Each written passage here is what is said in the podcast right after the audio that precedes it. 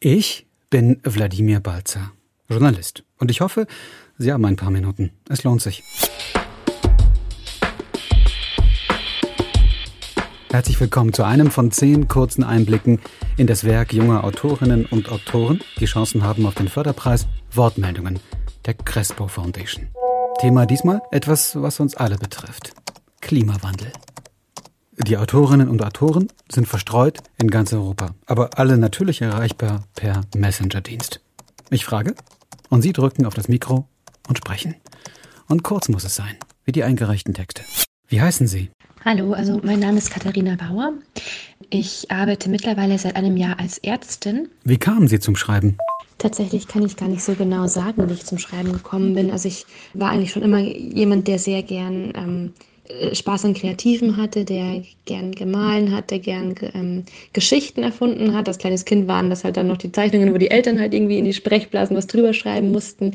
Ähm, und dann so mit zunehmendem Lesen und Schreiben können hatte ich dann schon auch sehr Spaß, halt eigene Geschichten zu erfinden. Ich bin jemand, der ähm, sehr verträumt ist, der sehr viel in, seinem, in seinen eigenen Gedanken rumhängt mir macht es tatsächlich sehr viel Spaß, mich äh, auf diese Art und Weise ausdrücken zu können. Es hilft auch ein bisschen beim Gedankensortieren und ähm, deswegen bin ich über die Jahre auch äh, dabei geblieben. Und ich muss sagen, ja, es macht nach wie vor Spaß. Wie haben Sie es geschafft, sich beim Schreiben kurz zu fassen?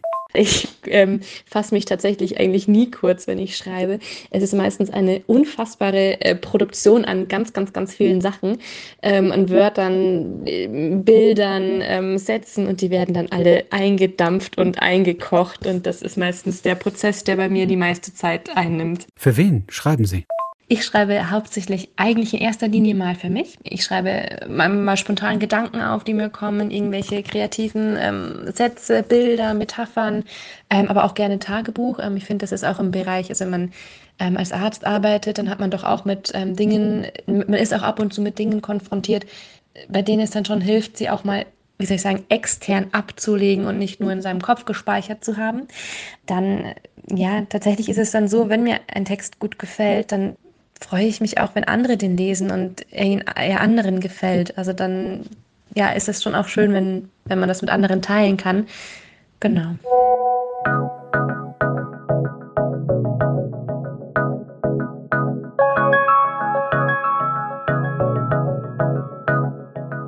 Was kann Literatur gegen den Klimawandel ausrichten?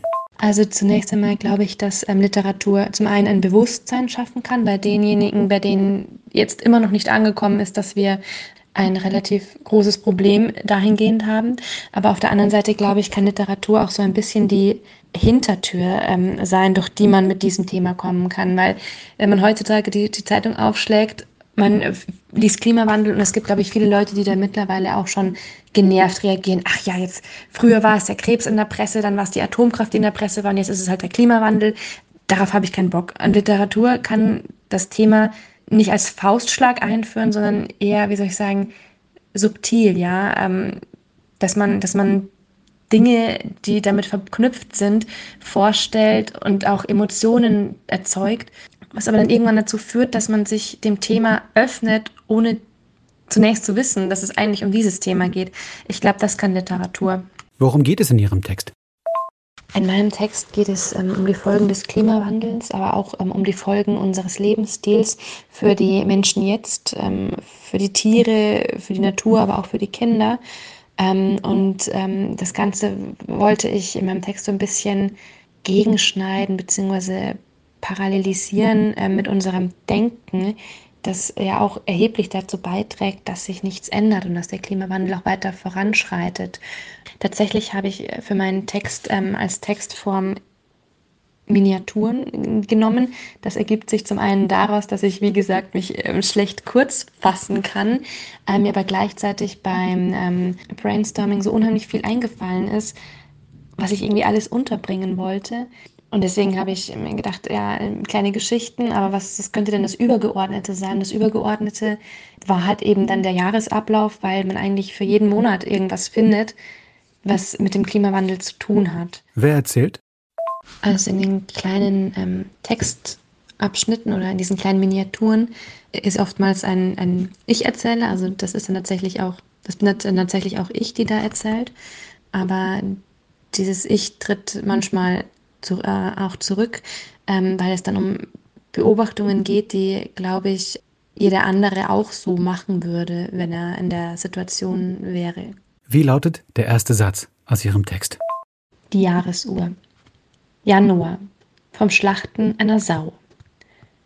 Will man ein Schwein schlachten, so betäubt man es zuerst mit einem Bolzenschussapparat. Welchen Einfluss hat der Klimawandel auf die Menschen in Ihrem Text? Unser Lebensstil, der den Klimawandel begünstigt, der schlägt sich an unseren Körpern nieder, er schlägt sich ähm, in unserem Leben nieder. Also sprich, ähm, ähm, manche Protagonisten sterben auch in direkten oder indirekten Zusammenhang mit dem Klimawandel. Man merkt es den Pflanzen an, man merkt es dem Boden an, Tiere merken den Klimawandel.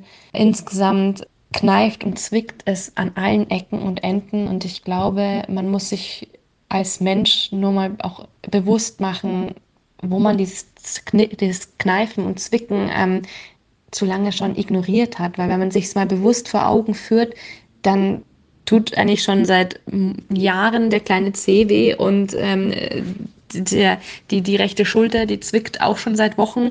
Ähm, man hat sich nur daran gewöhnt, ja. Ähm, und so wie man sich über die Jahre irgendwann daran gewöhnt, dass der eigene Körper vielleicht nicht mehr so funktioniert, wie er funktionieren sollte, so hat man sich vielleicht auch schon einfach an diese Folgen von dem Klimawandel gewöhnt und nimmt sie vielleicht gar nicht mehr in ihrer Brisanz wahr. Und ja, darum geht es in meinem Text.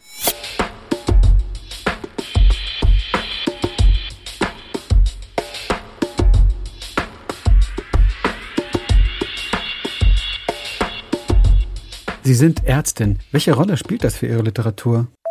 Es ist im Endeffekt so ein bisschen eine Materialsammlung oder beziehungsweise es liefert mir viel Stoff zum Nachdenken. Man erlebt viel, man erlebt auch öfter irgendwie Grenzbereiche ähm, oder beziehungsweise Dinge, über den, die man sich, die einen zum Denken anregen und im Alltag. Während der Arbeit hat man aber wenig Zeit, sich irgendwie mal hinzusetzen und das alles so für sich durchzukauen. Ähm, das macht man dann meistens nach der, nach der Arbeit, nachts im Bett. Was soll ich sagen, es dient so ein bisschen auch zur Verarbeitung dessen, was man so ein bisschen erlebt. Genau, also für mich spielt es eine große Rolle. In Ihrem Text geht es viel um sterbende oder tote Körper. Eine Frage an Sie als Ärztin. Wo sind für Sie die Grenzen der Heilbarkeit? Die Grenzen der Heilbarkeit, ich glaube, das ist so allgemein für Ärzte ein ziemlich ähm, schwieriges oder beziehungsweise ein ziemlich, also ziemlich heiß debattiertes Thema. Das sieht man ja momentan auch an den Diskussionen um die Sterbehilfe. Generell, glaube ich, sind die meisten unserer Berufsgruppe eher ähm, der Meinung, also dass man halt das Heilen versucht, solange es geht und solange die kranke Person damit einverstanden ist. Also wenn sich natürlich die kranke Person irgendwann ähm, selbst dazu entscheidet, nicht mehr zu wollen, dann muss man das auch als Arzt akzeptieren. Wobei dann hier so ein bisschen der Vergleich mit der Welt oder mit, der, mit unserer Erde ein bisschen hinkt, weil die Erde kann oder wird hoffentlich niemals sagen, boah Leute, jetzt will ich nicht mehr, lass mal gut sein. Ähm, von dem her würde ich mal sagen, wenn man das jetzt als Analogie auf die, auf die Welt sieht, dann versucht man zu heilen, bis gar nichts mehr geht. Also da können wir nicht einfach sagen, ja, ähm, die Grenze der Heilbarkeit ist erreicht, jetzt ähm, leiten wir die Palliativbehandlung ein. Ähm, ich meine, aus manchen politischen Lagern schlägt einem da schon entgegen, ja, dann müssen wir das halt jetzt akzeptieren und uns anpassen. Ähm, Nein, weil ganz ehrlich, ähm, wenn Sie sich im Krankenhaus umschauen, da werden die allerwenigsten Ärzte sagen, ja, ist halt jetzt so, hat halt seine chronische Krankheit. Das kann man ja eigentlich, also man kann auch einen, einen, einen beginnenden Diabetes äh, als, als, ja, ist halt jetzt auch schon wurscht ansehen, ja, ähm, und, und sagen, da machen wir nichts mehr, weil das ist, das ist ja eh der Anfang vom Ende und ähm, da können wir auch gleich aufhören, irgendwie äh, dagegen anzukämpfen, ja, dann würden wir hier in Deutschland tatsächlich ein Riesenproblem haben. Also jetzt mal am, am Diabetes äh, als Beispiel genommen, ähm, dann würden wir ja Millionen von Leuten einfach nicht behandeln und sagen, ja, es ist ja eh schon wurscht. Und genauso ist es mit Bluthochdruck und diesen ganzen Sachen. Also und übertragen auf den, auf den Klimawandel, ja, natürlich sind es ganz viele Baustellen, ganz viele Sachen, die, die, die jetzt beginnen, zu, also an, anfangen zu kränkeln, ähm, bei denen es nicht mehr, nicht mehr so richtig rund läuft. Aber jetzt schon zu sagen, nee, ähm, das wird nicht mehr, die Grenze ist erreicht. Das ist, das kann man, glaube ich, weder in der Medizin noch auf den Klimawandel bezogen sagen, solange es nicht wirklich, wirklich, wirklich dem Ende nahe, also wirklich zu Ende geht.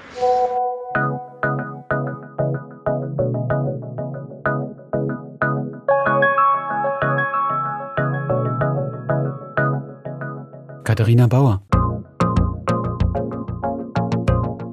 Vielen Dank für diese Antworten. Danke natürlich auch für den Text und viel Erfolg beim Preis.